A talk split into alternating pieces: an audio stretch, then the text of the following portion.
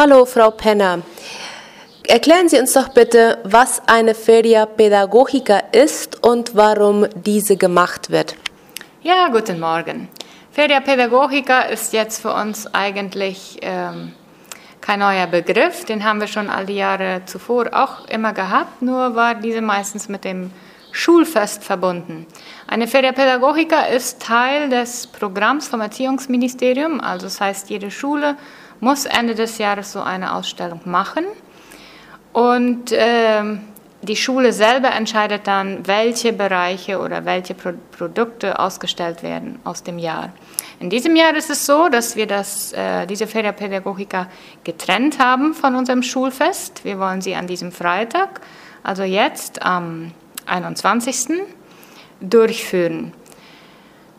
Und was wird ausgestellt? Also es sieht so aus, dass in der Primaria jede Klasse ihre Ausstellung hat, und zwar in ihrem eigenen Klassenzimmer.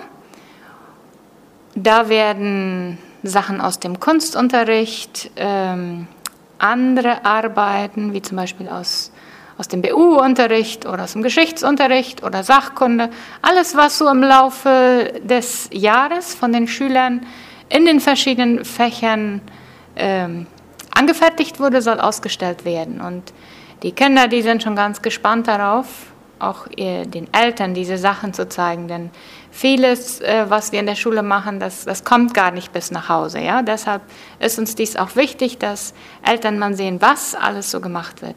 In der Sekundarie haben wir das ein bisschen anders. Da haben wir das äh, thematisch geordnet. Da werden in zwei Klassenräumen werden äh, die Sachen, die Arbeiten aus dem Kunst- und Malunterricht ausgestellt werden. Dann haben wir einen Raum, wo Produkte oder Projekte aus den verschiedenen anderen Fächern ausgestellt werden, wo dann auch die jeweiligen Schüler dabei sein werden und das, ihre Arbeiten erklären. Und dann ein ganz besonderer Teil dieser Ausstellung sind dann auch die verschiedenen Experimente aus dem Chemie- und Physik und Scienzias-Unterricht, äh, wo die Schüler dann selber auch ihre Experimente darstellen werden. Unter dem, also die, die ganzen Projekte in diesem Jahr laufen unter dem Motto Transformation, also wenn sich etwas verändert, entweder chronologisch in der Geschichte oder auch, was kann man alles zum Beispiel aus Milch machen oder aus anderen Rohprodukten, was passiert, wenn es Veränderungen gibt. Das ist das Hauptthema unserer Ausstellung. Das, das können wir quer hindurch in allen Klassen sehen. Zum Beispiel, wie hat sich die Schrift der Schüler der ersten Klasse verändert? Am Anfang machten sie motorische Übungen, dann gab es Buchstaben und mittlerweile schreiben sie schon richtig so. Das Ganze soll so der rote Faden durch die Ausstellung sein.